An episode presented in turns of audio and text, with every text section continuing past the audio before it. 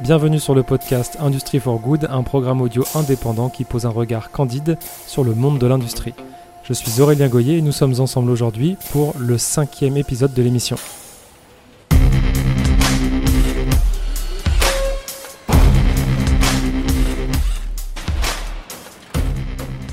Alors vous l'aurez compris, le sujet des startups industrielles et de l'innovation de rupture, c'est un peu notre dada du moment. J'ai eu le plaisir justement de rencontrer quelqu'un qui est fortement impliqué et moteur dans ce domaine, Éléonore Blondeau. Éléonore est une entrepreneuse trentenaire basée à Lyon elle est passionnée d'industrie circulaire. Après cinq années à la tête de Cédine qui développait la solution Clean Cup, elle est désormais ce qu'on appelle une slasheuse, entre un poste de New Projects Manager au sein d'Eternity System et cofondatrice et présidente du mouvement Collectif Startup Industriel France. Bonjour Éléonore, merci beaucoup d'être avec nous. Euh, on s'est rencontrés de manière assez spontanée via les réseaux sociaux parce que je parle beaucoup de start-up industrielles sur Industry for Good en ce moment.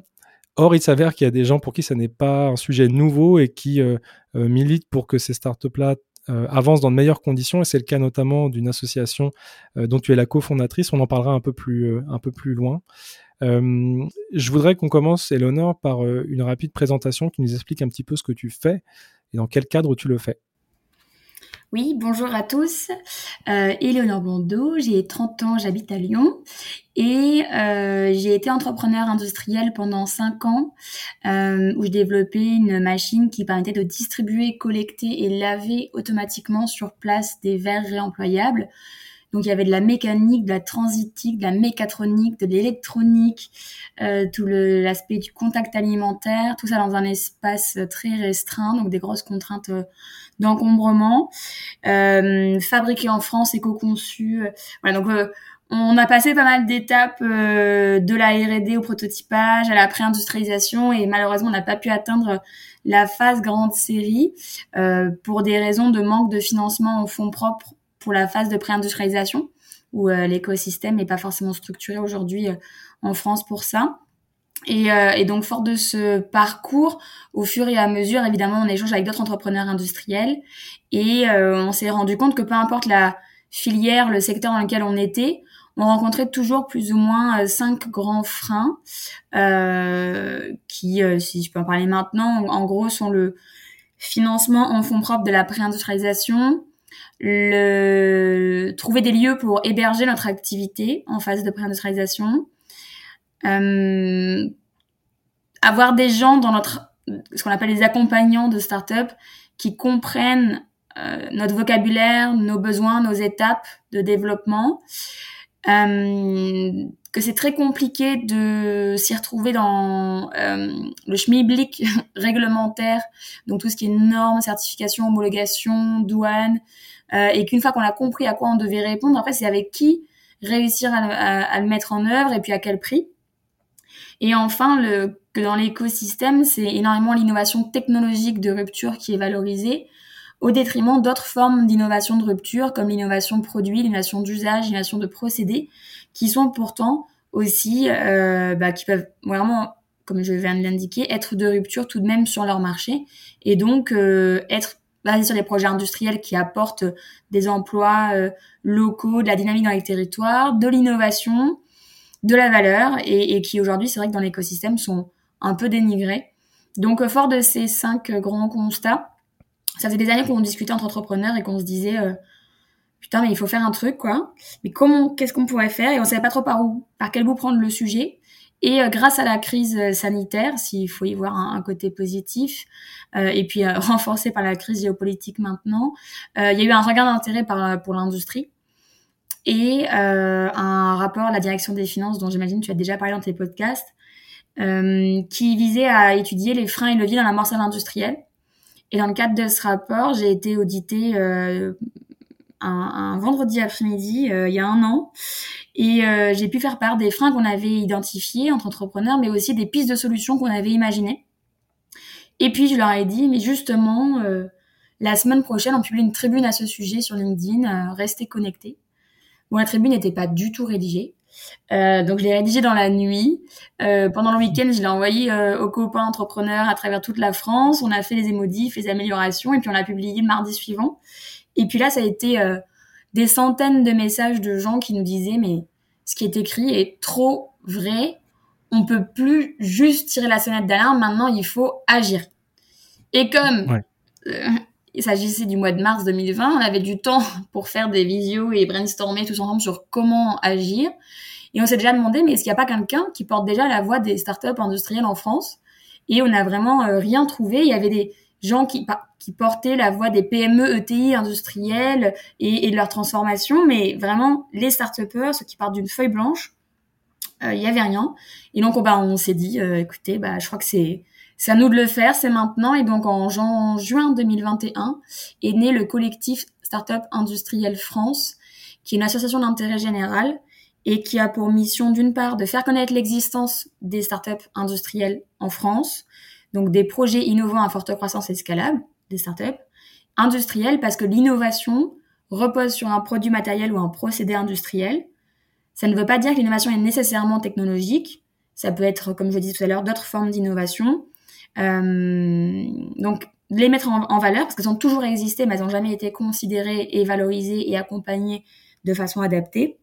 Et d'autre part, accompagner tous les acteurs de l'écosystème, euh, incubateurs, accélérateurs, CCI, régions, métropoles, BPI, euh, la French Tech, tout ça, à développer une offre d'accompagnement adaptée pour ces types de projets-là. Parce que c'est vrai que jusqu'à présent, c'était plutôt orienté euh, numérique et services. Et on proposait concrètement le même parcours à un Yuka qu'à un Bob le lave-vaisselle, alors que clairement, euh, ce ne sont en aucun point les, mêmes besoins, les mêmes étapes et le même environnement. Et donc, il était temps de développer une offre adaptée. Ce sujet-là des startups industrielles, s'il m'intéresse tant, c'est pas uniquement sur le fait que je suis convaincu que l'industrie euh, peut apporter euh, euh, des, des, innovations de rupture absolument incroyables. C'est plus large que ça. C'est un phénomène pour moi qui est très économique et très symptomatique de ce, je devrais pas dire de ce combat, mais de cette rencontre entre l'économie du tangible et de l'intangible, où pendant des années, on a valorisé énormément, énormément le numérique, euh, parce que c'est simple à financer, parce que les retours sont rapides.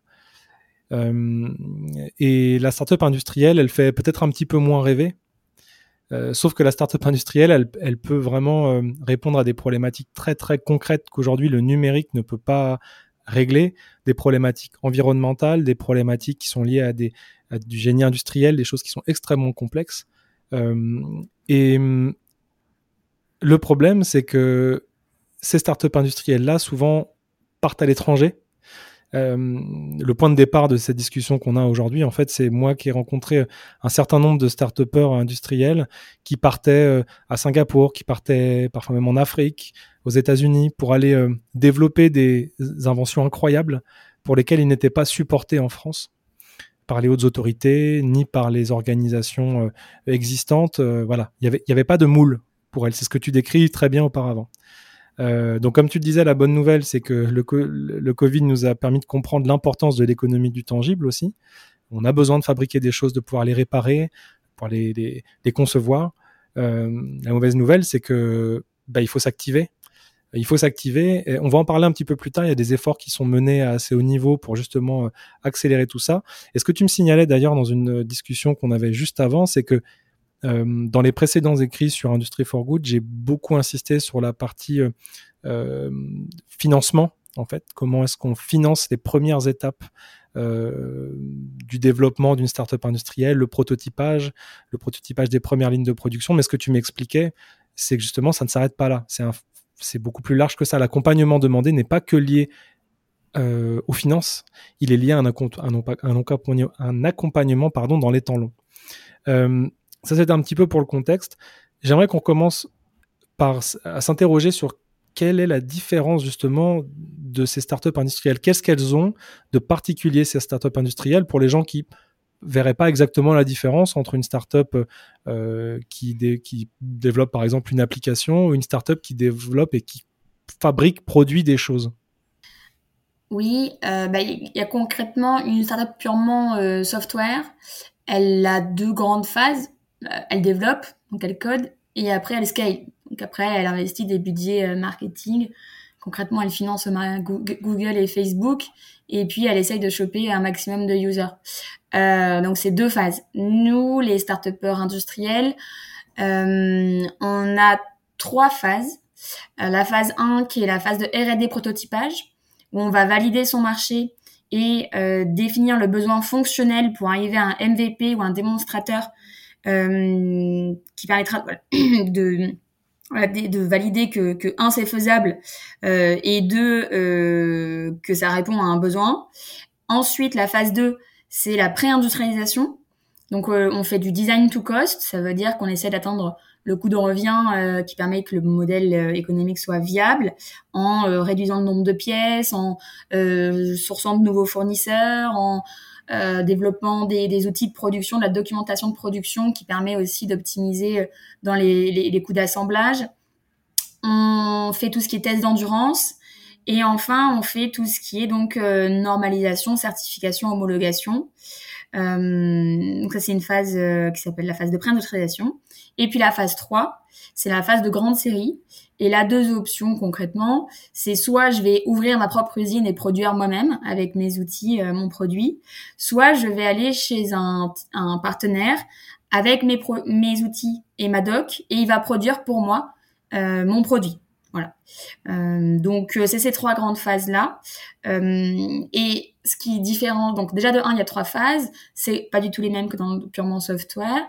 Euh, et aussi l'allocation des fonds sont levés euh, sont vraiment alloués de manière très différente par rapport aux startups euh, numériques, euh, où on va investir dans du re-engineering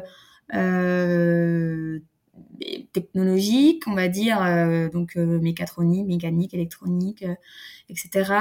On va investir dans des outils. Voilà, donc c'est des budgets qui sont alloués de façon différente. On a, on a quand même souvent le sentiment que euh, le hardware c'est beaucoup plus long. C'est pas forcément beaucoup plus long, ça peut être effectivement plus long, mais c'est pas toujours des, des, dizaines et des dizaines d'années. Si on prend l'exemple dont, dont, je parle très souvent, qui est donc Bob, euh, Damien Pi, je pense qu'il est peut-être déjà passé par ton micro, en tout cas, j'imagine qu'il y passera. Pas encore, pas encore, mais. Euh, et ben, euh, en cinq ans, il a euh, recréé la filière du lave-vaisselle en France et il est rentable. Cinq ans, c'est quand même un délai, euh, moi je trouve, pour recréer la filière du lave-vaisselle et être rentable, qui quand même se tient bien. Euh, donc c'est pas si long que ça. Euh, voilà. Donc on et puis c'est pareil, on a l'impression que c'est toujours des centaines de millions d'euros de d'investissement. Et ben pas nécessairement. Euh, aujourd'hui, on constate avec tous les échanges qu'on peut avoir à, travers la France avec les différents entrepreneurs industriels que en moyenne, alors évidemment, il y a toujours des exceptions, mais qu'en moyenne, sur cette phase de préindustrialisation, c'est euh, des tickets de 800 000 à 8 millions d'euros qui sont nécessaires euh, pour les entrepreneurs. et après, il n'y a pas une filière qui est plus qu'une autre, parce que vous pouvez avoir, par exemple, je prends la filière de la mobilité, bah, quelqu'un qui fait un, un triporteur, un triporteur électrique, il va pas du tout avoir les mêmes besoins que celui qui va créer le métro suspendu de demain. donc ça, c'est pas une question de filière qui nécessite plus de capex qu'une autre. Euh, c'est plus euh, voilà l'entrepreneur et son projet, la taille qu'il veut lui donner et la taille du produit qu'il est en train de développer.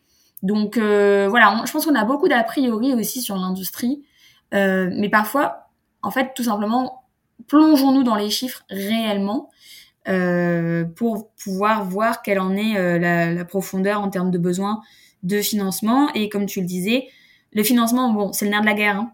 Mais euh, si il y a le financement, mais qu'il n'y a personne en face, qui a une culture industrielle, euh, qui il n'y a pas de ressources humaines, c'est-à-dire que on a, on a des développeurs web, c'est super, mais si on n'a pas de caristes, de manutentionnaires, de techniciens, de euh, d'opérateurs pour euh, pour avancer, ben on n'aura pas avoir les fonds, on pourra pas euh, les, produire les, machines. Euh, il faut aussi que euh, on puisse comprendre l'environnement réglementaire, le mettre en œuvre. Donc voilà, c'est effectivement clairement l'argent, le, les fonds, c'est le nerf de la guerre. On peut vraiment pas faire sans, mais disons qu'il faut aussi que le reste avance. Ça me paraît très clair. on va quand même évoquer quelque chose qui est bon le sujet du financement comme on le disait, ça ne fait pas tout, mais tu disais c'est le nerf de la guerre. Est-ce que tu peux nous donner un ordre d'idée de combien ça coûte? Parce qu'en en fait, euh, pour que les gens schématisent, quand on doit euh, fabriquer un produit, il y a le design du produit, sa conception, mais il y a la machine qui va permettre de le produire et de le concevoir de manière euh, très concrète. on a reçu il n'y a pas très longtemps dans l'émission la ministre de l'Industrie qui nous expliquait que sur la phase de prototypage, la première conception, même pas quand on, même pas encore au stade où on doit faire des séries, le premier prototypage d'une ligne de production, ça coûte, je crois, c'était entre 5 millions et 30 millions d'euros. C'est à peu près ça. Je suis à peu près dans le dans les clous bah, c'est toujours un peu difficile. Nous aussi, on essaie de donner comme ça des fourchettes. Euh, nous, on utilise le, le, ratio qui, pour donner un ordre d'idée, c'est 3, 3, 3, 300 000, 3 millions, 30 millions. Euh, c'est pour dire voilà, tu, tu mets 1 en phase 2, en, en, phase 1, pardon, tu mets 10 en phase 2, tu mets 100 en phase 3. Euh, donc euh, après, encore une fois, ça dépend vraiment du, de la taille du produit que tu es en train de faire, du marché sur lequel il se positionne, parce que s'il y a une homologation, j'étais avec euh, un de nos membres euh, mardi, euh, il a une homologation, c'est 700 000 euros. Euh, et ça, c'est la phase 1 de son homologation. Il est dans, il est dans l'automobile, euh, dans le rétrofit. Donc, s'il n'a pas cette homologation, c'est-à-dire que s'il ne sait pas financer, c'est pas une question d'avoir ou pas, parce qu'après, il faut que le dossier passe évidemment, mais là, lui, il sait que le dossier passe. Le problème, c'est qu'il n'arrive pas pour l'instant à financer cette homologation. Donc, parfois, il y a des projets qui pourraient complètement techniquement passer, mais qui sont bloqués comme ça par des, verrous euh, réglementaires ou d'autres. Et euh, donc, donc voilà, donc c'est toujours un peu difficile de donner des, des ordres de grandeur de fourchette, c'est très aléatoire en fonction du, du, du produit. Euh, mais en gros, nous, ce qu'on constate, c'est 1, 10, 100. Euh, et après, bah, voilà, c'est plus ou moins euh, en fonction de la taille du produit. Ok. Euh, Est-ce que pour toi, le phénomène des startups industrielles qui s'exportent, c'est quelque chose qui est un phénomène à ce stade anecdotique qu'il faut surveiller? Est-ce que tu penses que c'est un vrai phénomène? Moi, j'ai rencontré plusieurs euh, euh, entrepreneurs. Un dont le destin m'avait marqué, c'était euh, la société Space Train que j'avais rencontré sur le Bourget en 2019.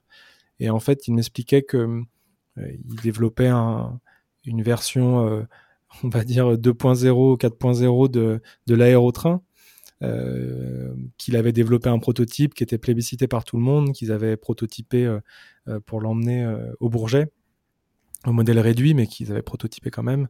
et au final, ils avaient ils n'arrivaient pas à avoir l'accès aux infrastructures et ça faisait deux ans.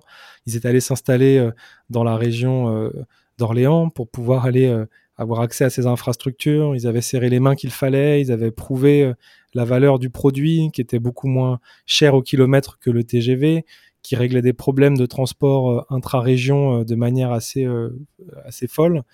Ils n'ont jamais eu de soutien et quand, on, quand il est venu sur Industry for Good, il m'annonçait qu'il ouvrait des bureaux à, Singapour et c'était le début en fait de la fuite de, de cette startup vers l'étranger. Et en fait, je me suis toujours demandé, j'en ai beaucoup parlé de ce cas parce qu'il m'avait marqué, mais est-ce qu'il est un cas parmi tant d'autres? euh, les autorités françaises nous diraient non, mais attendez, si vous saviez le nombre de startups industrielles qu'on fait rester sur le territoire, euh, vous ne pouvez pas parler que de celles qui partent. Toi, c'est quoi ton avis très personnel là-dessus? Euh, Vu que dans le cadre de votre collectif, tu dois avoir plein de startups qui, à un moment donné, ont dû se poser la question.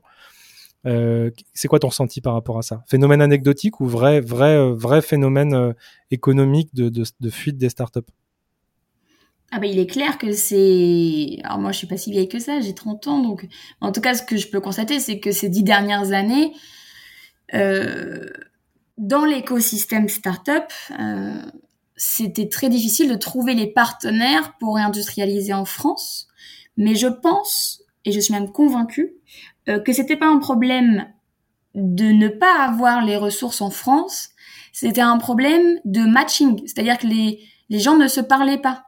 Il y a ceux qui sont dans l'écosystème startup, il y a ceux qui sont dans l'économie euh, industrielle traditionnelle entre guillemets.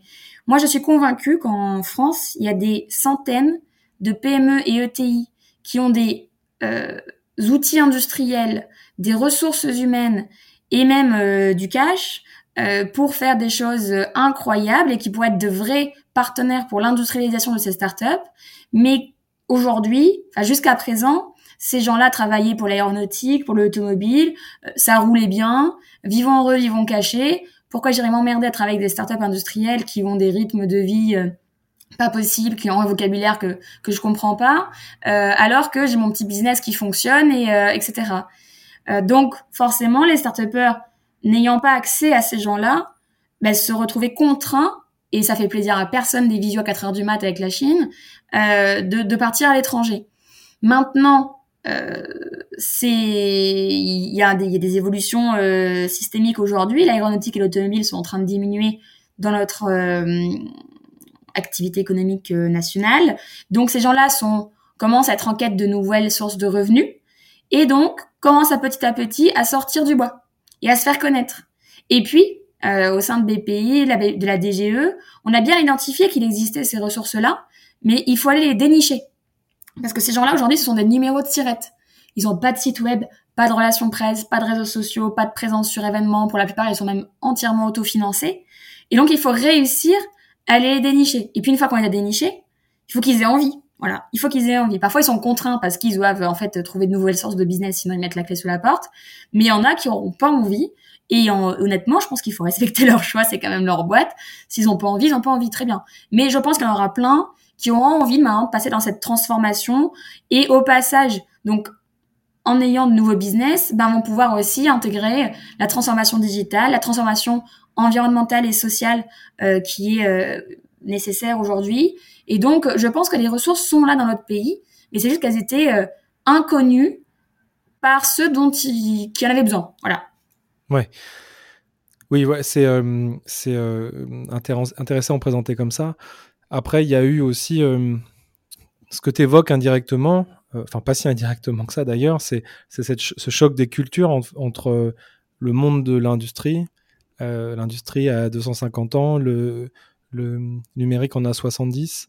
Euh, l'interdépendance entre ces deux secteurs-là, elle, a mis longtemps avant d'être euh, valorisée. Euh, est-ce que tu penses que, enfin, en gros, est-ce que tu penses qu'il y a un vrai choc culturel qui fait que bah, quand on pense à une startup, on pense à des gens qui codent et on pense pas à des makers qui fabriquent des pièces et qui ont des lignes de production. Enfin, il y a encore une, une histoire de perception peut-être aussi. Bah, oui, c'est normal, c'est la French Tech depuis 10 ans. C'est pas la French Tech, c'est la French Num. Depuis 10 ans, on market les startups comme des startups numériques. Euh, alors que, depuis 10 ans, il existe aussi des startups industrielles. EVK, EVK, euh, un magnifique euh, fleuron français qui développe des bustes évolutifs pour l'industrie de la mode qui permet d'éviter des, centaines de millions de, quantités de gaspillage de, lignes de vêtements euh, et qui travaille pour toutes les, grandes marques euh, de mode euh, mondiales, euh, fabriquée en France. ça fait une dizaine d'années, elle vient de recevoir la médaille numérique. Ça fait une dizaine d'années qu'elle existe, un EVK. Mais c'est juste que les startups jusqu'à septembre 2000 dernier, septembre 2021, étaient marketées comme uniquement des projets software.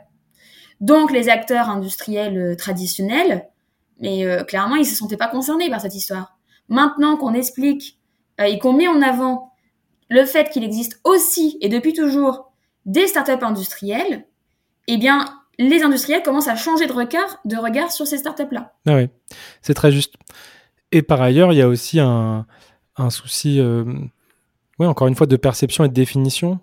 Euh, bon, déjà, il y a ce mot tech, c'est marrant, on a interagi là-dessus assez tôt, où tu, tu me, très justement, me corrigeais sur l'utilisation du mot trop systématique de, de, la terminologie tech, qui n'est pas utilisée de manière précise. Euh, je te propose qu'on revienne là-dessus et après je te, je, te, je, te, je te, partagerai un autre élément, un autre anecdote. Est-ce que tu peux nous expliquer pourquoi bah, en fait les mots comptent parce que finalement, il n'y a pas qu'une affaire de perception, il y a une histoire aussi d'utiliser la bonne sémantique pour décrire les bons secteurs d'activité. Est-ce que tu peux nous en parler rapidement? Oui, alors je suis pas prof de français, mais euh, j'imagine que des euh, grands chercheurs euh, philosophes littéraires de notre pays pourraient expliquer en quoi la sémantique est clé de voûte dans la transformation de notre société et pourquoi il est important et, nécessaire d'utiliser les bons termes. Et on a la chance d'avoir un beau petit dictionnaire, euh, il faut l'utiliser. C'est d'ailleurs pour ça que je me suis battue pour que ce soit le terme start-up industriel qui soit imposé. Euh, moi, au début, il y a des gens qui me parlaient de start-up tech hardware. J'étais là, mais ça veut plus rien dire, les gars. Ça veut plus rien dire. Donc, euh, donc, je suis très contente que ce soit finalement le terme start-up industriel qui soit retenu. Parce que donc, le terme tech, euh, ça veut dire, c'est un, une abréviation de technologie. Si on reprend la définition euh, du petit Robert, la technologie, c'est l'étude des techniques, des outils et des machines. Euh, donc ça inclut une technologie, elle peut être numérique, mécanique, biologique, chimique. C'est comme si on dit les arbres. Bon, bah, les arbres, il y, a des, il, y a, y a les arbres. Et puis, dans les arbres, il y a des chênes, des châtaigniers, des marronniers, des bouleaux. Voilà. Et ben, la technologie, c'est pareil. Donc, euh, le, numérique est une forme de technologie. Et, euh, et c'est vrai que depuis une dizaine d'années, euh, le terme tech et technologie est utilisé en association à ce terme numérique. Alors qu'en faisant ça, le problème, c'est qu'on efface tout simplement l'existence des startups industrielles. Voilà. Donc moi je me bats. à ma petite, euh, enfin on se bat tous les membres du collectif pour que le mot tech reprenne tout son sens et que quand on parle de technologie, on fasse bien euh, référence à l'ensemble des formes de technologie euh, qui existent et que si on veut parler de numérique, on dit numérique. Si on veut le dire en anglais parce que c'est plus sexy, on dit digital. mais voilà, l'idée c'est quand même qu'il faut se réapproprier tout simplement notre lexique français euh, pour aussi donner euh, de la place à, l'ensemble des acteurs de pouvoir exister. C'est super important et je t'ai demandé de développer là-dessus parce qu'en fait aujourd'hui, si on demande les, si on, faisait une, enquête, voilà, un petit sondage en disant pour vous euh, quel mot qui décrirait l'entreprise Tesla, je serais curieux de voir ce qui ressort d'un point de vue champ lexical. Les gens diraient spontanément dans une discussion, on entend beaucoup, bah oui, c'est une start-up technologique, etc. Une entreprise technologique, pardon, plus une start-up. Euh, moi, je, crois vraiment que, et je suis pas le seul à, le penser et à le dire, l'industrie est, plus technologique que le numérique. Si vous allez sur un salon comme Global Industry et que vous, allez dans les différents halls, vous vous rendez compte que faire fonctionner une ligne de production, d'ailleurs accessoirement grâce au numérique, c'est quelque chose d'extrêmement complexe. Euh, et je pense que on sous-cote le génie qu'il y a derrière des machines. Euh, et surtout, en fait, le numérique est inclus par essence dans l'industrie aujourd'hui. Donc, euh, c'est un peu bizarre aujourd'hui d'entendre des gens parler de Tesla comme si c'était une boîte de service, alors qu'en fait, Elon Musk fabrique des voitures, conçoit des voitures. Quand votre Tesla elle tombe en panne, c'est pas une appli qui va la réparer. Euh, et, surtout, euh, ce qui est intéressant, et c'est un truc que j'utilise énormément euh, pour communiquer, c'est que Elon Musk le dit lui-même, il est infiniment plus compliqué de designer le système manufacturier de la Tesla que d'inventer la Tesla elle-même parce que technologiquement la Tesla bon bah c'est une batterie c'est c'est une voiture qui est finalement beaucoup plus basique beaucoup plus basique qu'un véhicule euh, à moteur à explosion donc il y a tout un flou autour de ça. On a cette, euh, cette, euh, cette industrie française qui essaie de devenir plus technologique, plus numérique, et puis on a des grands acteurs du numérique qui aujourd'hui essaient de devenir plus industriels. Donc il y a une espèce de chassé-croisé. Et pour moi, les startups mmh. industrielles, c'est la discussion qu'on a aujourd'hui, elle, elle, symbolise ça. Euh, donc c'est vraiment. Mais d'ailleurs, je, je, voudrais juste insister sur le fait que je n'oppose pas industrie et numérique, c'est très important. Hein. Enfin, le, les membres du collectif Aujourd'hui, clairement, euh, une industrie sans numérique, ça, ça n'existe pas, hein, quasiment pas. Euh, donc, on a besoin du numérique pour développer la, ce qu'on appelle la renaissance industrielle, une industrie qui soit euh, circulaire, orientée euh, par rapport à l'usage et aux besoins. Euh, faut faire attention de ne pas en mettre trop non plus. Il faut répondre à un, à un besoin. C'est pas parce qu'on peut le faire qu'on doit le faire. C'est avons-nous besoin de le faire? Euh, donc voilà, on n'oppose pas industrie numérique, c'est juste nous dans le collectif, on explique qu'un projet qui est purement software n'a pas du tout les mêmes besoins qu'un projet où il y a une base hardware. Voilà. Euh, à partir du moment où vous devez développer, même si c'est un bracelet connecté, il y a quand même un moule quelque part, une puce électronique, des fournisseurs, une ligne de prod. Bon, bah c'est plus du tout les mêmes problèmes que vous avez que quand vous êtes purement en train de développer votre application. Et je ne réduis pas du tout la complexité de ce que, de ce que ça peut être de développer euh, un, modèle software, peu importe lequel il, est. Euh, c'est juste que euh, ce sont des besoins différents, voilà, et qu'aujourd'hui, ceux des startups industrielles n'étaient pas du tout traités correctement. Et donc, il était nécessaire de développer des outils adaptés, mais il est tout à fait évident qu'il faut continuer le travail qui est fait aujourd'hui sur la transformation digitale de notre société dans tous les, dans tous les secteurs euh, et que ça nous a apporté beaucoup ces, ces, ces dernières années, tu disais depuis euh, les années 70. Euh, donc voilà, donc encore une fois, il n'y a pas d'opposition entre les deux en disant l'un est mieux que l'autre, pas du tout. C'est juste que c'est des besoins différents et qu'il faut donc des accompagnements adaptés et, euh, et qu'il faut, autant pour l'industrie que pour le digital, la juste quantité. Hein Parce que faire du digital pour faire du digital, ça ne sert à rien. Faire de l'industrie pour faire de l'industrie, ça ne sert à rien. C'est avant tout répondre à un besoin de société. Ouais. Si je, et j'insiste, c'est pour ça que sur, sur ça, en, en gros, c'est l'approche d'industrie circulaire. Euh, C'est-à-dire, avant tout, c'est la sobriété. C'est avons-nous besoin de développer ce nouveau produit ou ce nouveau service Oui, non. Euh, par exemple, euh, il y avait un, exemple que j'adore, c'est celui dans les toilettes publiques dans les pays nordiques. Ils avaient un gros problème d'entretien des pays, des, des, toilettes publiques dans, dans les rues.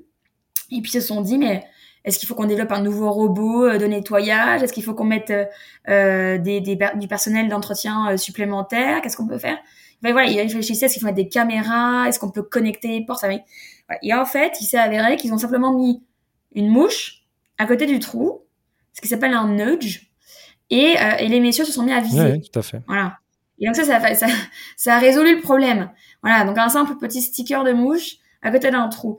Donc euh, complètement, euh, complètement, c'est un bien comportemental. Et donc un nudge, voilà, en fait, quand on identifie un problème aujourd'hui, la, la réflexion, le mode de pensée dans lequel il faut se mettre, c'est ce problème, est-ce qu'il y a besoin d'y trouver une réponse? Combien on est à le subir? Est-ce que bon, est-ce qu'il y a un marché? Hein, C'est aussi ça derrière.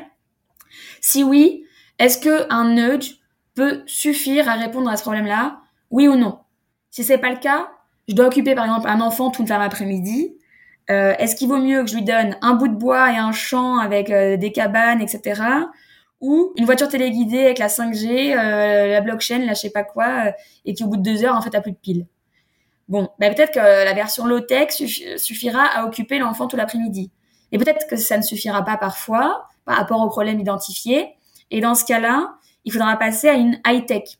Euh, par exemple, je prends l'exemple de du produit que j'avais développé, c'était une machine donc. Euh, moi, j'avais, il y avait donc, comme je l'expliquais, il y avait de la, mécanique, de la mécatronique, de la transitique, euh, l'hydraulique, euh, plein de complexité. Et puis la machine, donc elle fonctionnait, je les avais installées chez des clients. Et après moi, en fait, le truc, je me retrouvais à, à devoir gérer la maintenance du parc. Et j'avais le choix entre soit avoir des techniciens sur les routes toutes les semaines qui allaient voir mon parc pour me dire comment allaient mes machines, où est-ce qu'elles avaient des bobos, etc. Ou à devoir connecter les machines pour savoir à peu près en temps réel comment elles allaient et où elles avaient mal. Et en fait, euh, moi, ça me, ça me posait des questions euh, en termes de, de coûts économiques, de complexité technologique, d'impact environnemental, de connecter les machines. en même temps, ça me posait des questions aussi d'avoir des techniciens sur les routes, de pas savoir en temps réel comment mes machines allaient, etc. Et en fait, je me suis dit, bah, pour prendre la décision, je vais tout simplement euh, calculer hein, euh, combien ça coûte écologiquement et économiquement. Et c'est qu'après ce calcul, qui dans ce cas-là s'est avéré euh, vertueux par rapport au fait de connecter la machine, que j'ai pris la décision de connecter. Mais certains auraient pu directement se dire, ah, bah, il faut absolument connecter. Euh, moi, j'ai dans une logique d'industrie circulaire et donc de résilience et de sobriété, il faut se poser la question avons-nous besoin d'aller jusqu'à ce que j'appelle la super high tech On a déjà un produit qui est high tech, est-ce qu'il faut aller jusqu'à la super high tech, c'est-à-dire rajouter une couche soft dessus C'est pas toujours nécessaire et il faut faire cette analyse, je pense, économique, euh, technique et euh, écologique pour appuyer ou non euh, le choix.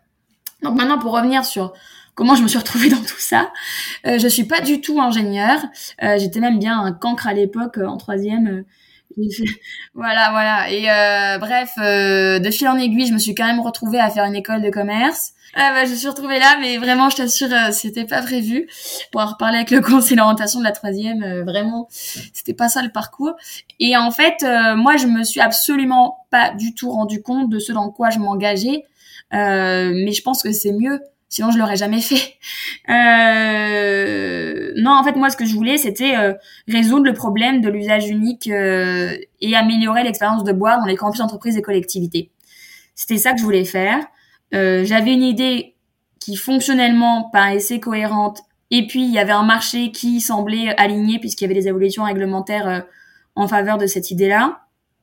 Donc moi, je me vraiment, mais je me rendais pas du tout compte que j'allais devoir euh, passer par toutes ces phases de prototypage, découvrir ce que c'était le design to cost, les BOM, les le sourcing, les réglementations, certifications. tout ça, je l'ai appris euh, clairement sur le terrain, euh, aux côtés de mes équipes qui m'ont énormément appris. Aussi, on avait partenaire industriel de l'époque où nous on lui apprenait le, le le wording et l'écosystème et les pratiques de l'écosystème startup et puis nous il nous apprenait ce que ça voulait dire l'industrialisation euh, donc en fait vraiment on s'est retrouvé industriel euh, de fait. Et, et finalement euh, j'y suis encore parce que je vais reprendre une super phrase que Sarah Korn m'a dit euh, le 10 janvier dernier euh, à l'hôtel de l'industrie on peut pas faire d'impact sans faire d'industrie. Voilà. Moi clairement je suis profondément passionnée par la transition écologique. Euh, et, et, pour moi, euh, bah, Yuka c'est super, euh, mais c'est pas avec de lignes de code qu'on va pouvoir changer le monde et pouvoir développer un monde qui euh, est cohérent euh, par rapport aux enjeux sociétaux et environnementaux de notre planète et de notre société.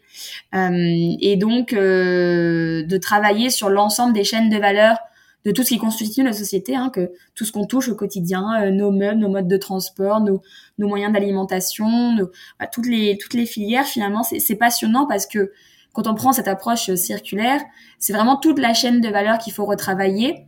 Comme je disais, de un, c'est la sobriété, avons-nous besoin de ça? Puis si c'est le cas, après il faut travailler sur euh, le choix des matériaux, le choix de la, conception pour faciliter la réparation, faciliter, en, améliorer la durabilité. Puis ensuite, ça travaille sur le business model. Euh, si je produis un, produit qui, est durable dans le temps, ben il y a plus d'intérêt à, le vendre. Donc, faut travailler un business de l'usage. Et donc là, il y a plein de créativité sur euh, comment euh, bien euh, réussir à, proposer ce service, à qui. Et puis ensuite, il y a tout un. On fait plus du marketing pour vendre des choses, on fait du marketing pour éduquer et transmettre aux consommateurs les bonnes pratiques de consommation euh, vertueuse. Donc ça c'est passionnant cette éducation, cette vraiment dans le sens de transmettre et de voilà développer des bonnes pratiques de consommation responsable. Et puis donc ensuite enfin travailler sur toute la, fin de vie et le et le renouveau du, du matériau, des matériaux du produit. Donc en fait c'est juste palpitant parce qu'on mène à la, fois des projets sur la partie euh, servicielle, sur la partie euh, hardware, euh, sur toute la chaîne des valeurs, on, on parle avec des dizaines d'acteurs différents, euh, des laboratoires, des centres de ressources industrielles, des marketeurs, des, groupements de consommateurs, euh, des grands industriels, des PME, TI, des startups, des collectivités évidemment, les territoires, les acteurs publics. Donc c'est c'est passionnant en fait, c'est passionnant et quand on commence à mettre le doigt dedans, je sais pas comment on fait pour en partir. En tout cas, visiblement, moi j'y suis bien pour quelques années encore. Ben écoute, c'est Merci pour ce partage, c'est intéressant. C'était un beau, un beau pamphlet euh, euh, de promotion de, toutes les belles choses qu'on fait dans l'industrie. Euh, en fait, la vérité, c'est que je dirais pas qu'il y a un consensus, mais quand on explique ça aux gens, du plus jeune au moins jeune, quel que soit le secteur d'activité, les gens sont plutôt d'accord sur le côté. Quand on met le pied, il y a personne dans le monde qui met le pied dans une usine et qui ressort pas à minima émerveillé. Je pense que même un Mark Zuckerberg, il met le, pied dans une usine où il y a des blocs, euh, ou qui va dans les forges de Bologne. Je parle de ça parce que j'ai publié un truc sur un, reportage que j'ai vu cette semaine. Il y a toujours quelque chose qui relève de l'émerveillement, qui, qui conçoit quelque part. Par contre, moi, ma question, c'est, OK, la valeur, c'est super.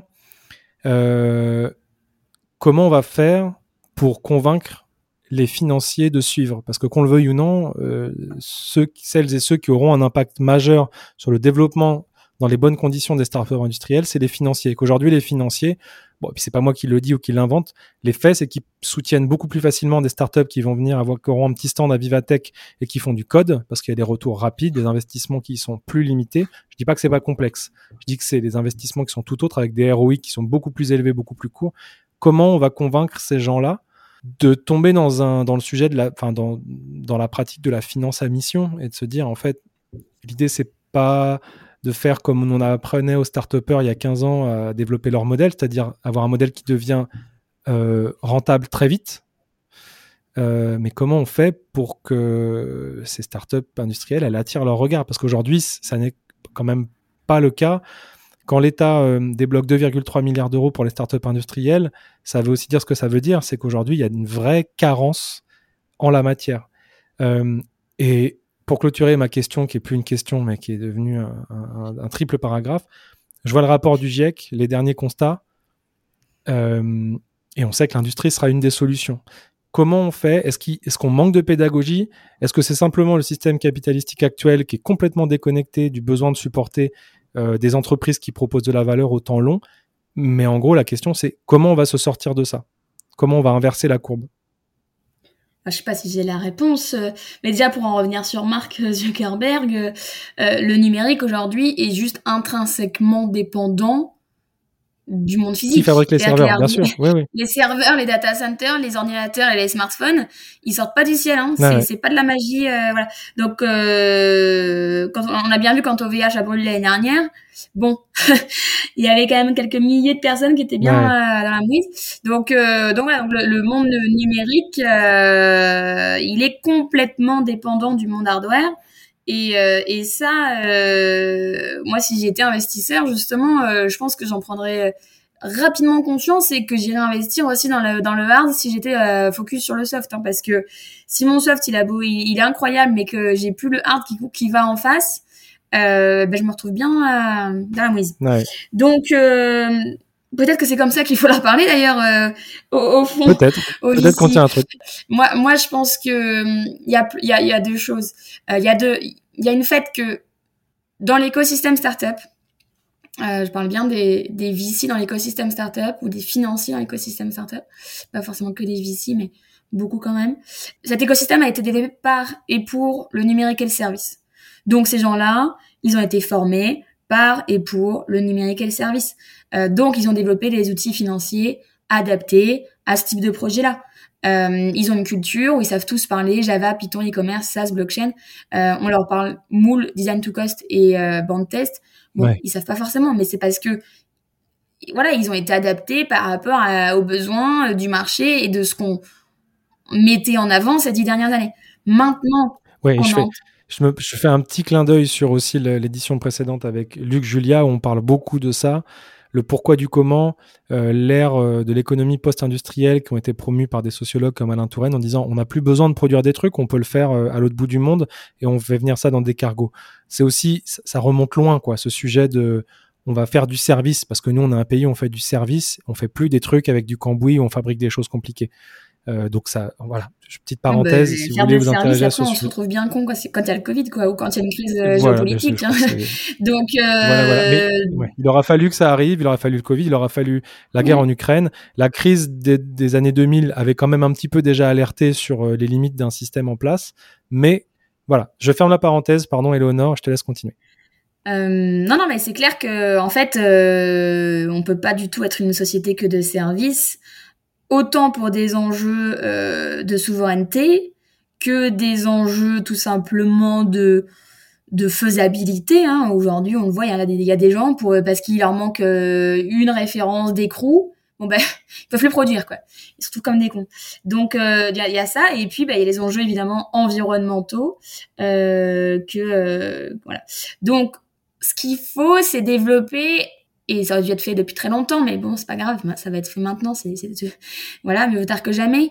Ce qu'il faut, c'est réussir à capter la compréhension des fonds CapDev de, du monde industriel, avec la compréhension du risque des euh, VC euh, en amorçage, et euh, mixer ça sur un outil, un véhicule d'investissement adapté aux besoins des startups industrielles.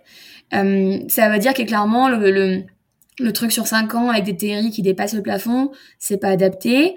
Euh, nous, on, avec le collectif, on, on porte le, la thèse qu'il faut des, des fonds d'investissement qui se positionnent sur des tickets de 800 000 à 8 millions d'euros euh, à capital patient, c'est-à-dire minimum 8 à 10 ans, et éventuellement même euh, sans fin, c'est-à-dire euh, des, des, modèles evergreen, avec des, fonds qui sont euh, en continu, continuellement euh, réapprovisionnés, mais pour lesquels il faut trouver ensuite quand même des, moyens de liquidité pour les souscripteurs au bout d'un certain temps, pour qu'ils puissent quand même renouveler aussi leur, leurs actifs et leur activité. Donc il faut voilà, en fait il faut inventer un nouveau modèle de fonds d'amorçage industriels à capital patient euh, qui euh, ne vont pas remplacer les fonds d'amorçage euh, actuels, mais qui vont se mettre en parallèle. Et il y aura les fonds sur 5 ans et des théories qui dépassent le plafond qui seront adaptés au projet purement software. Et puis il y aura les fonds à capital amorçage industriel à capital patient pour les projets où il y a une base hardware. Voilà. encore une fois, il ne s'agit pas de remplacer l'un par l'autre, mais de développer un outil adapté pour ce type de projet-là qui, depuis toujours, euh, se, se rencontre confronté à des gens qui comprennent pas et qui sont pas adaptés à leurs besoins. Donc, euh, il faut développer ces fonds-là. Euh, nous, avec le collectif Startup Industriel France, on, a justement un groupe de travail avec des experts euh, de la finance, euh, euh, sous toutes ces formes, des gens qui viennent de, de, de, grands groupes, euh, des corporates, des gens qui viennent de la finance à impact, des gens qui viennent du cap des gens qui viennent du risque, et euh, même des gens qui viennent de, fonds de dotation. Et on essaye ensemble de rédiger un peu quel serait le modèle idéal euh, de ce véhicule d'investissement, sachant qu'évidemment, en fait, un bon financier, il va adapter son outil de financement en fonction du besoin du projet. Ça, c'est le financier idéal.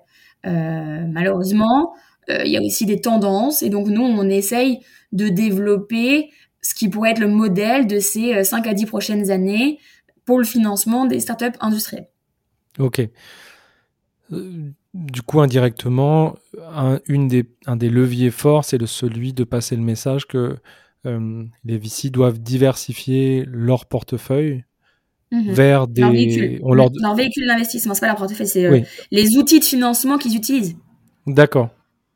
Et puis ça peut être de l'investissement en capital, mais ça peut être aussi du venture debt, de l'OC. Bon, par contre, quand c'est ça, il faut que ce soit équivalent fonds propres, parce que l'objectif du porteur de projet, c'est de pouvoir ensuite faire des effets de levier auprès euh, des banques et des pays France. Donc, euh, si c'est pas euh, équivalent fonds propres, c'est pas possible. Donc ça, c'est important. voilà, donc c'est effectivement le, le, le, financier qui doit avoir une palette d'outils de financement adaptés à chacune des phases, donc des trois phases de développement du, du projet, et euh, notamment euh, la phase 2 aujourd'hui où il y a rien. Euh, autant la phase 1 avec les aides et les subventions des pays France, des régions, etc. on arrive à avancer. Là, le plan France 2030 un, redonne un bon coup de, enfin redonne, donne un, un bon coup de focus sur la, la phase 3, mais il y a encore un vrai besoin de finance, enfin, d'acteurs et de, d'outils pour financer en fonds propres euh, sur des tickets de 800 000 à 8 millions d'euros la phase de préindustrialisation. Comment on va mener ce combat de façon coordonnée? Euh, Qui sont les forces en présence? Qui va agir? Et comment Quelle doit être la gouvernance de, euh, de, ce projet? Je crois qu'on peut parler d'un projet, enfin mm. d'une tendance, je ne sais pas comment on peut l'appeler, mais... Mm. Je... C'est marrant que tu parles de gouvernance, j'oublie là d'en parler à chaque fois. Mais il faut que ces fonds aussi, euh, ils aient dans leurs euh, équipes, alors soit de management directement, soit dans leur comité consultatif. Euh, souvent, on met les souscripteurs et, et, voilà. Il faut que non, il faut que les souscripteurs, ceux qui viennent après au comité, c'est les chargés de projet, c'est les, les, les, chargés d'affaires. Euh, c'est pas des gens qui ont une culture industrielle ou qui ont, qui ont déjà mis les pieds dans une usine. Il faut que dans les les, les, modes de gouvernance de ces fonds d'investissement à capital patient, il faut qu'il y ait des entrepreneurs industriels euh, ou des grands corporates, directeurs d'industrialisation, euh, des directeurs des opérations, des gens qui ont mis les mains dedans. Quoi. Ça, c'est très important parce que sinon, on se retrouve dans des discussions. On va parler toujours que de la partie business et de la partie financière, mais jamais se préoccuper de la partie industrielle du projet, ce qui est quand même un peu euh, une partie importante sur ce type de projet-là. Donc ça, c'est important. Ensuite, sur le... Mais c'est pour ça aussi que les, dans les, dans, je vois que dans les boards de start-up industrielles, il y a une diversification des personnes euh, bah pour éviter de tomber dans ces travers, je pense, d'être soit trop technico-technique, soit dans la, trop dans l'industrie, soit trop dans la finance. Il y a quand même une, une, une vraie il faut volonté. Que les fonds, il faut que les fonds fassent la même chose. Ouais. voilà. Il faut, il faut qu'ils aient pas que des financiers. Euh, il faut qu'ils aient aussi des gens qui ont mis des gens des mains dans, dans l'indus. Euh, plus des gens qui connaissent aussi après les, les tendances marché en fonction du, du positionnement. Euh, voilà, ça c'est donc il faut que le porteur de projet évidemment soit bien entouré, mais il faut aussi que la gouvernance de ces fonds soit représentative.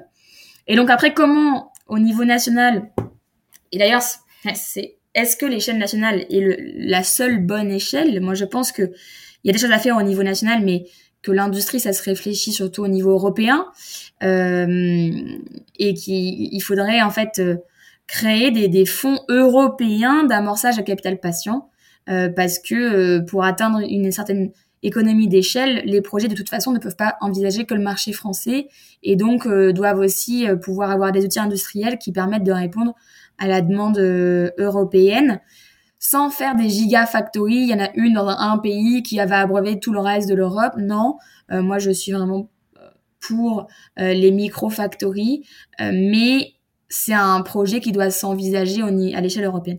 Sur la gouvernance de comment développer ces, ces fonds-là, bon bah il y a la BEI évidemment, en ce qui concerne l'Europe, qui doit clairement se positionner. Et puis au niveau national, et eh ben on retrouve la DGE, euh, les CAB, euh, pays France, euh, la Banque des Territoires un petit peu, euh, la French Tech, voilà, voilà un peu les acteurs normaux, les, les, les, banques. Et après, en fait, ces gens-là donnent un peu des impulsions pour que les, les VC privés, les qui peuvent être des family office ou des, des sociétés de gestion, et puis, on voit aussi quand même pas mal de fonds de dotation hein, qui sont intéressés pour investir dans le temps long. Nous, on a des gens qui nous disent, moi, les startups jusqu'à présent, ça ne m'intéressait pas. Mais là, maintenant que je comprends qu'elles peuvent avoir un rôle dans notre souveraineté et dans la création de dynamiques dans les territoires, maintenant ça m'intéresse et je souhaite investir et je ne suis pas pressée. Moi, si c'est dans 10 ans, si c'est dans 15 ans, si c'est dans 20 ans, ça m'est égal parce que si je contribue par cet investissement, ce que je viens de chercher, en fait, c'est pas de la rentabilité. Concrètement, ce que me disent les gens, hein, évidemment, ils veulent pas pas d'argent, mais ils viennent pas là pour euh, faire le jackpot. Ils viennent pour contribuer à la dynamique nationale. Donc euh, ça c'est hyper intéressant parce que c'est des gens qui viennent pour le sens et pas pour la, rentabilité, pour l'argent quoi. Donc euh, euh, c'est marrant ça tranche quand tu me dis ça, ça me fait penser à tout ce que je vois passer sur les NFT où en fait on... je sais pas quelle proportion du monde est, est intéressée par ces sujets-là de manière très active, mais ou si c'est beaucoup de bruit sur les réseaux, mais j'ai l'impression qu'il y a vraiment deux écoles, quoi. Du coup, des gens qui veulent vraiment contribuer et d'autres qui sont encore dans un côté très, très, très spéculatif de la perception de l'économie où l'objectif est le rendement. Et derrière, bah, voilà, on, on pleure et on fait des stories en disant qu'il nous reste trois ans pour inverser la courbe du GIEC. Enfin, je, vois un espèce de méli-mélo entre ce qu'il faudrait faire et ce qui est vraiment en train de se passer euh, euh, aujourd'hui ah, quoi, par rapport à... Il y a deux mondes parallèles qui sont en train de se développer. Hein. Il y a les technocentrés qui croient que la technologie sauvera le monde et qui préfèrent aller faire des tours autour de, la Terre euh, dans leur navette spatiale. Et puis il y a ceux qui euh, bah, ont compris qu'en fait à un moment donné il y a une il y a une planète avec ses ressources limitées et que si on n'en prend pas soin, c'est pas elle qui va crever, c'est nous. Donc euh, peut-être qu'avant d'aller faire la plus grosse euh, station spatiale, ce qu'il faut faire, c'est déjà s'assurer que les citoyens partout dans le monde euh, ont accès à l'éducation, accès à la santé, accès à l'alimentation saine, de quoi se loger, de quoi s'habiller, et qu'en fait les besoins primaires de notre société à travers les différents continents sont couverts en tout cas, moi, c'est et, ça, on se rend compte que c'est pas la technologie toujours qui va trouver la solution. Euh, comme je le disais tout à l'heure, parfois, c'est simplement des innovations d'usage, euh, de procédés, parfois des innovations sociales euh, qui répondent à ces besoins-là.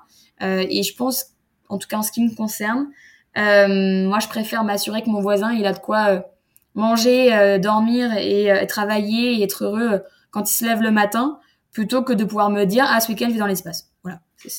C'est bon, je voilà. Très intéressant. Je, pour revenir à notre question, comment on mène ce combat de façon coordonnée? Alors, je ne parle pas du combat euh, euh, qui finalement euh, est assez politique sur ce sujet de quelle, quelle vision, qu'est-ce qu'on veut pour notre pays en termes de, d'environnement, de sobriété, mais plus sur ce sujet de comment on coordonne l'émergence simplifiée, facilitée des startups industrielles en France et en Europe, on va dire par extension, euh, qui sont les forces en présence. Euh, les hautes autorités par l'intermédiaire notamment de Agnès Pannier-Runacher et Cédric O, ont annoncé cette enveloppe là, de 2,3 milliards pour les startups industrielles, dont on parle dans le dernier épisode de podcast. justement, il y a aussi bon, les régions, les territoires qui sont un acteur absolument présent. Hein, les, régions de France qui sont les plus, qui fonctionnent le mieux avec qui ont le taux d'emploi le, le plus élevé, ce sont des régions en général qui ont des tissus locaux très imbriqués, qui fonctionnent très bien, que ce soit des, acteurs culturels, politiques, euh, industriels. Euh, enfin voilà, c'est aussi une affaire d'écosystème, on le sait. Comment alors il y a après des organisations comme les vôtres qui centralisent le débat, qui produisent des choses, qui accompagnent. comment tu vois qu'est-ce qui nous manque comme entité pour avancer plus vite en la matière euh, sur voilà sur ce sujet des startups industrielles? Euh, Moi franchement je pense pas qu'il manque une entité. Il y a déjà suffisamment de schmilblick dans le millefeuille français. Euh, arrêtons de créer des entités. Il y a Tech Fab, Fab qui est sorti. Ouais.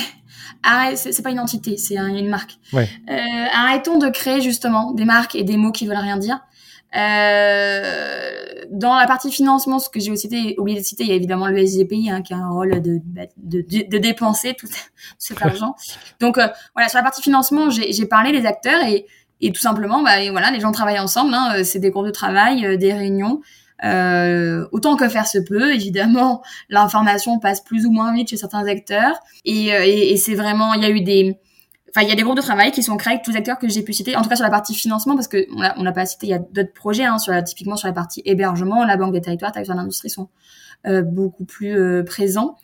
Euh, donc, c'est des groupes de travail où tous ces acteurs-là sont rassemblés. Évidemment, ils consultent. C'est pour ça que nous, on est très solliciter euh, les avis de ceux pourquoi on fait ça, hein, les, entrepreneurs industriels dans ce qui concerne ce sujet aujourd'hui. Euh, c'est comme ça qu'on avance et euh, ce qu'il faut, c'est que c'est maintenant, c'est que les, les VC bah, créent ces véhicules d'investissement le plus vite possible. BPI France, on aurait bien aimé qu'ils créent leur outil directement aussi, mais euh, bon, ils ont fait un fond de fond. Euh, il y a le il y a le PI2, mais qui est plutôt dans la phase 3. Euh, donc voilà, non, il n'y a, pas forcément de structure à, développer en plus. Il faut que les annonces qui ont été annoncées se matérialisent, que les véhicules d'investissement se créent et que le marché s'empare du, sujet. Et, et, de façon urgente, le truc c'est que là, tout ce, tout ce qui est annoncé va, va vraiment dans la bonne direction. Le problème, c'est que ça va prendre entre 18 et 24 mois avant que ce soit mis en œuvre et que d'ici là, ben, moi, je peux déjà vous citer une dizaine de startups qui, qui seront plus là dans 24 mois si elles n'ont pas les fonds euh, dans les prochaines semaines.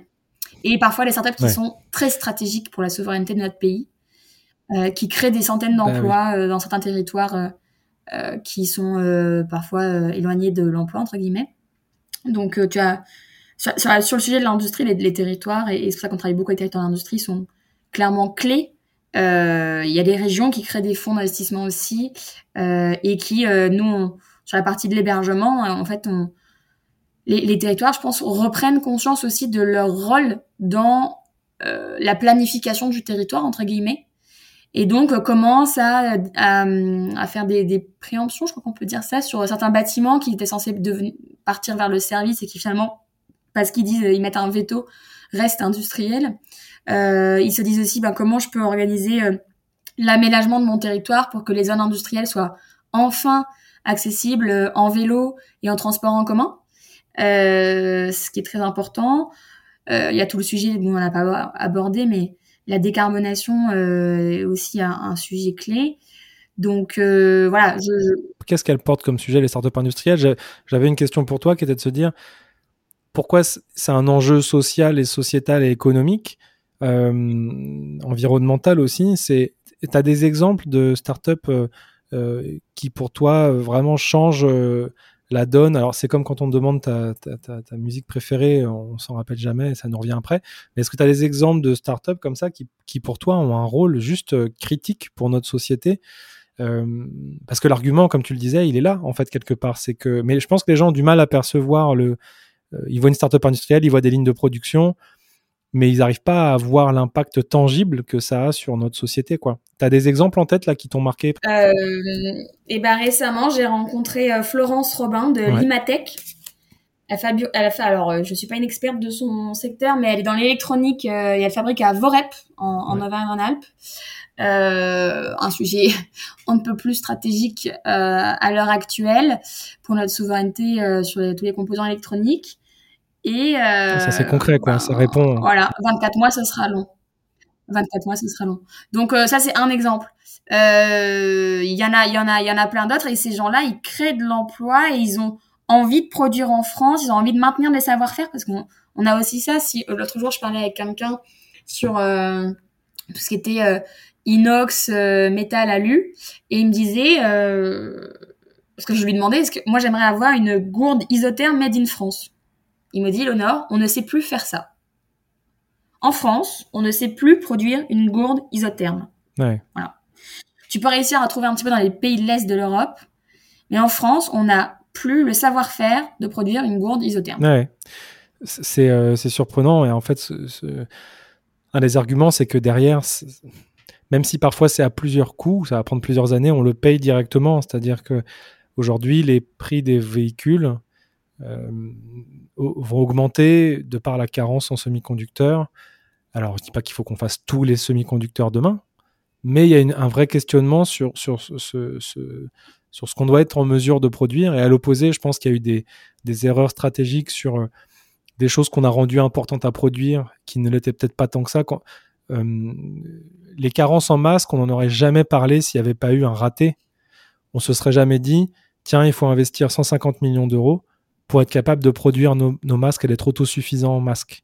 Parce qu'on a investi 150 millions d'euros, il y a des boîtes qui ont arrêté leur R&D pendant trois mois pour fabriquer des masques et du gel hydroalcoolique.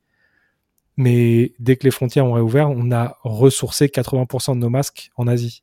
Donc, il y a aussi un sujet de quelles sont les activités stratégiques. Aujourd'hui, euh, la ministre de l'Industrie estime à 1500 le nombre de startups industri dites industrielles en France et 500 d'entre elles qui auraient, qui proposeraient des modèles dits de rupture. Euh, que ce soit dans l'hydrogène ou des choses comme ça. Donc, euh, c'est pas rien. 500, 500 startups qui peuvent, qui proposent de changer la façon dont on fait les choses dans des domaines stratégiques, c'est pas, pas rien, quoi, comme on dit. Et, c'est même plus en fait parce que ce calcul, il a été basé sur les, les entreprises qui avaient réussi à lever un million d'euros. Ah d'accord, ben voilà, j'avais pas l'info. Merci, très intéressant. Donc en fait, euh, il y en a évidemment beaucoup plus parce que le problème, c'est qu'il y en a plein aujourd'hui qui n'arrivent pas à lever ce million d'euros parce que l'écosystème n'est pas adapté. Donc euh, il y a beaucoup plus de startups industrielles que ça. Mais aujourd'hui, justement, on est en train de réfléchir avec les acteurs. Euh, la French Tech, euh, les CAB euh, la BPI, etc., de comment réussir à trouver les indicateurs qui permettent de dénombrer ces startups industrielles. On est en train de... C'est en cours de définition sur quels KPIs retenir et comment les sourcer pour réussir à les dénombrer et à les traquer, euh, entre guillemets, les suivre le, mieux possible. Donc il y en a en fait, je pense, beaucoup plus que, que 500 et 1500. C'est quand même assez positif tout ça, parce que je retiens que tu as dit que ça allait quand même euh, dans le bon sens, c'est-à-dire euh, pas encore, il y a encore du travail sur les prises de conscience, mais que les, les, choix qui sont faits euh, vont dans le bon sens. par ailleurs, tu expliques que bah, déjà, il y, a beaucoup d'entreprises comme ça qui ne sont qu'en demande, donc il y a des choses qui se, qui se passent. On voit dans l'activité de, de de votre association qu'il se passe plein de trucs. Il y a l'air d'avoir plein de réflexions, plein de comités d'échange, de, de, de, jus de cerveau qui se produit avec des entités qui viennent un peu de partout. Donc, euh, en gros, il se passe des choses, hein, si on résume, ce qui est, si on résume, ce qui est plutôt positif. Euh, justement, est-ce que tu pourrais nous dire à quel moment on peut venir vous voir, le collectif des startups industrielles? Euh, au-delà de tous les écosystèmes que ça représente, d'interaction naturelle, qu'est-ce que, est-ce que vous proposez des outils? À, quel moment on peut se sentir concerné par votre association euh, et à quel moment il est urgent de venir vous rejoindre? Alors, on a un peu plus de 300 euh, membres aujourd'hui partout en France. Euh, les membres, ce sont des porteurs de projets industriels, des sous-traitants, des accompagnants, c'est-à-dire des salariés d'incubateurs, d'accélérateurs, etc. Et ce qu'on appelle des citoyens professionnels, euh, c'est-à-dire des gens qui ne sont pas directement dans l'industrie ou directement dans les startups, mais qui avaient envie de contribuer à la mission du collectif, qui, je le rappelle, est de mettre en avant les startups industrielles et de dire qu'elles existent et de les valoriser, et deux, d'accompagner la transformation de notre écosystème pour qu'une offre euh, adaptée soit développé en faveur de l'amorçage industriel, virgule, circulaire en France. Ce qui fait que finalement tout le monde peut devenir membre du collectif en fait à partir du moment où les gens ont envie de contribuer, de suivre ce qui se passe par rapport au sujet d'amorçage industriel et d'industrie circulaire. Pour devenir membre, c'est très simple, euh, c'est l'onglet euh, membre de notre site web csifrance.fr. Euh, comment contribuer En fait, l'intérêt d'être membre, c'est un de soutenir l'initiative. deux, c'est qu'on fait une énorme veille sur tout ce qui est dédié à l'amorçage industriel et l'industrie circulaire au niveau de chaque région et au niveau national, que ce soit des événements, des financements, des appels à projets, des lieux, des articles de presse, euh, voilà. On est très souvent sollicité pour intervenir euh, publiquement ou dans la presse. Donc, en fonction de la demande, ben, on va mettre en avant X ou Y euh, membres. On crée, au fur et à mesure, dans chaque région, on, crée ce qu'on appelle les rencontres conviviales, où on essaye de faire en sorte que, tout simplement, les gens boivent un coup ensemble pour apprendre à se connaître. Parce qu'il y avait, comme je disais, il y avait l'industrie d'un côté, les start-upers de l'autre, euh, et donc les start-upers. L'écosystème start-up de l'autre. Euh, et les gens ne se parlaient pas, il y avait un mur. Et donc nous, l'objectif de ces, de ces soirées, euh, c'est que les gens tout simplement cassent ce mur et apprennent à se connaître, euh, découvrent le vocabulaire, euh, les, le monde et les, et les, modes de fonctionnement de, des uns et des autres. Euh, donc ça c'est la communauté et cette communauté donc elle est lors des, des, rencontres conviviales dans chaque région et elle est aussi euh, toute en, continu sur notre plateforme de collaboration et euh, où donc les gens peuvent se changer des, des bons contacts, des retours d'expérience. Euh, je cherche un sous-traitant pour faire ci, qui a une idée, je recrute tel profil, euh, voilà, ou on a reçu telle candidature, euh, ça, nous on retient pas, mais qui qui veut, voilà. Donc de l'entraide entre entrepreneurs, entre membres, forcément tous entrepreneurs. Et puis pour ceux qui ont un peu de temps et d'envie et d'énergie, euh, ils peuvent contribuer à la, au travail et au développement du collectif. Un, euh, ben, en contribuant au plaidoyer, en, en faisant connaître l'existence du, du, collectif et du message qu'on porte, puisque tout le travail qu'on produit, euh, donc les notes, les événements, les, euh, est open source sur notre site web dans l'onglet Nos solutions, où on a créé ce qu'on appelle un manifeste des solutions, des actions concrètes qui permettent pour les, chacune des cinq grandes thématiques euh, que si elles étaient développées et des, au niveau national, bah, permettrait d'avoir un écosystème hyper favorable à l'amorçage industriel. Euh, donc ce manifeste, l'idée c'est de le faire connaître le plus possible parce qu'on essaye de mettre en lumière ce qui nous semble pertinent pour euh, développer et avancer et accélérer le développement de cet écosystème. Et puis pour ceux qui, euh, voilà, donc il y a une partie de, de plaidoyer, de mise en lumière, de communication, et une autre partie où tout simplement, bah, effectivement, comme je disais, on, on a du jus de cerveau et donc on a des gros travail où on va rédiger une note sur euh, la thèse d'investissement idéal, comment simplifier la lisibilité de l'écosystème réglementaire et puis de sa mise en œuvre, etc. Donc rédiger des notes, organiser des webinaires, organiser des événements, organiser des learning expeditions, parce que maintenant on essaye de faire se rencontrer sur le terrain, euh, par exemple euh, les, propriétaires de fonciers industriels, les porteurs de projets de lieux et de communautés, les financeurs et les euh, porteurs de projets industriels qui souhaitent être hébergés, adapter leur enfin l'hébergement euh, dans lesquels ils sont à leurs activités. Et donc on organise des learning expeditions où les gens se rencontrent sur le terrain pour échanger leurs besoins afin que les lieux adaptés aux besoins des industriels soient développés. Euh, voilà, donc ça c'est si on a du temps, on peut aussi contribuer euh, de plein de façons qu'il soit. Super, bon. Donc du coup c'est ça se passe sur csifrance.fr. Oui. Euh, on peut vous retrouver sur les réseaux sociaux. On peut te retrouver sur les réseaux sociaux. Éléonore, tu y es euh, plutôt très active. Je, il va me rester à te remercier, Léonore, pour ton temps. C'était super intéressant. On doit s'arrêter parce que le temps file. Euh, ça donnera quelques clés aux auditeurs et je pense qu'on mettra dans la description des quelques références qui peuvent permettre aux gens aussi de se rendre compte à quel point c'est cool l'industrie et en particulier la start-up industrielle. On a des cas. Euh, ce qui serait super intéressant, c'est que dans la description, on arrive à mettre un top 3 de nos petits coups de cœur start-up industriels pour que ça donne aussi euh, une euh, projection peut-être un peu plus moderne et, nouvelle et actualisée de ce que c'est une startup industrielle, en fait, tout simplement. Ah, c'est dur, ça. Tu vas, tu vas me demander de devoir choisir entre les membres du collectif. C'est trop Franchement... dur. Par contre, tu as dit un truc important. Euh, c'est sur l'éducation, de dire c'est quoi l'industrie. Euh, on n'a pas du tout parlé là aujourd'hui, mais euh, c'est un, un, gros, un, gros, un gros de nos sujets aussi. On essaye d'expliquer que l'industrie, c'est la paire de baskets euh, de nos enfants, euh, leur skate, notre smartphone préféré, notre robe préférée. Euh, L'industrie, c'est ça, c'est pas des cheminées avec de la fumée noire et, et Zola, quoi. Exactement. donc ça. Mais d'ailleurs, bon, je, je, je, j'invite les gens à écouter aussi l'échange avec Pierre Vels, qui est disponible sur YouTube, où on se questionne sur la, la sémantique de l'industrie, qui est ce qu'elle est, mais est-ce qu'aujourd'hui, le mot industrie n'est pas un peu excluant psychologiquement pour des gens qui disent non, non, l'industrie pas pour moi. Moi, je connais pas. Moi, je connais le numérique parce que j'ai Spotify sur mon téléphone, mais il y a ce truc de rejet qui s'opère avec des, une image d'épinal très lourde qui porte des années, des années, des années de, euh, de, de bons, de moins bons dans ces secteurs. Euh... Oui, parce qu'on n'en parle pas, euh, on n'en parle pas, on n'en parle pas en maternelle, on n'en parle pas au primaire, on n'en parle pas au collège, on n'en parle pas au lycée, on n'en parle pas à l'université, on n'en parle pas dans l'école de commerce.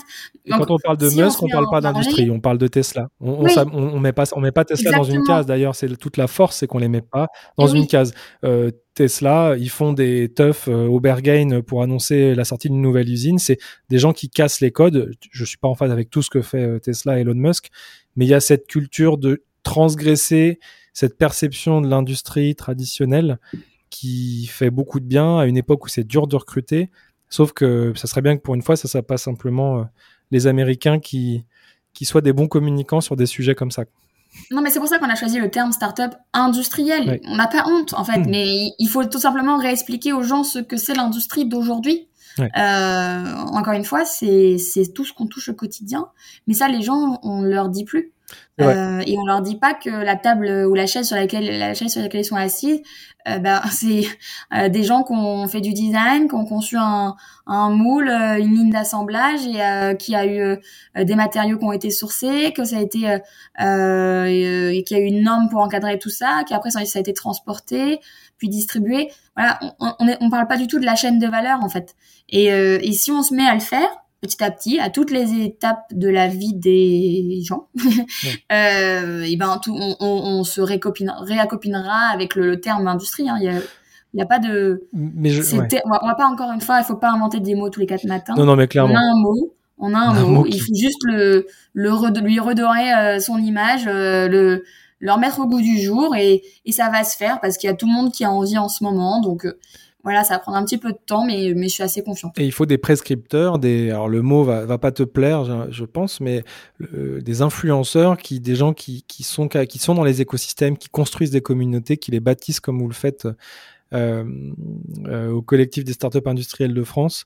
Euh, c'est aussi des gens qui prennent la parole, qui illustrent, qui parlent, qui font de la pédagogie, et que pas que des gens de de la génération euh, Louis Gallois et autres, des gens qui apportent une vision nouvelle de ce que c'est l'industrie, qui sont engagés.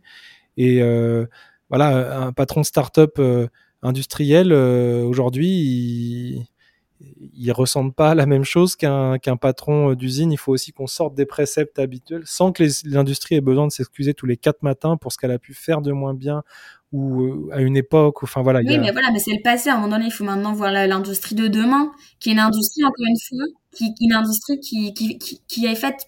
C'est pas faire de l'industrie pour faire de l'industrie. C'est ouais. une industrie pour répondre à un projet de société. Donc c'est une industrie qui fait sens, qui s'inscrit dans un projet. Et donc euh, ça, ça change tout. Mmh. Belle conclusion. Éléonore, je te remercie. Euh, on se reparle bientôt. Merci pour ton temps. Et puis, on se retrouve pour un prochain épisode d'Industrie for Good. Merci à tous pour votre écoute. Merci.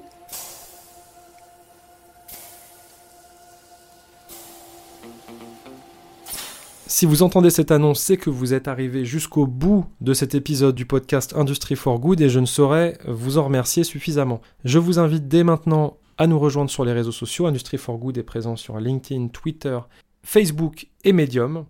Ou encore mieux, vous tapez Industrie for Good dans votre moteur de recherche, Industrie for Good avec un 4. À l'aide de votre email, vous pouvez vous inscrire très simplement à la newsletter Substack et recevoir environ tous les mois et demi les nouvelles publications de la newsletter.